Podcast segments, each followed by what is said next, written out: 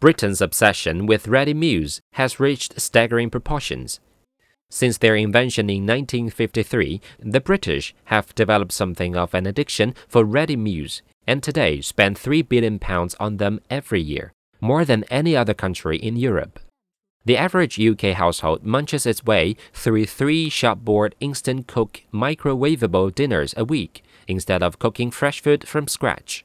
When they first came out, ready meals were impossibly exotic and exciting. They were magical things. Retailers have further enhanced the image of ready meals by using premium packaging and premium positioning.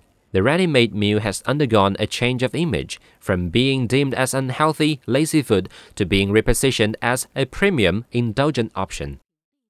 The traditionally insular British are becoming ever more cosmopolitan, a trend initiated by the spread of cheaper air travel and foreign holidays.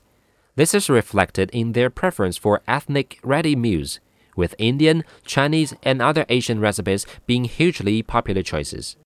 So, why are we so hooked on instant microwave dinners? What really goes into them? And how unhealthy are they? From meat glue to the dishes with more sugar than a can of Coke, we review the truths behind ready meals. Listen to the next part of the episode to find out more.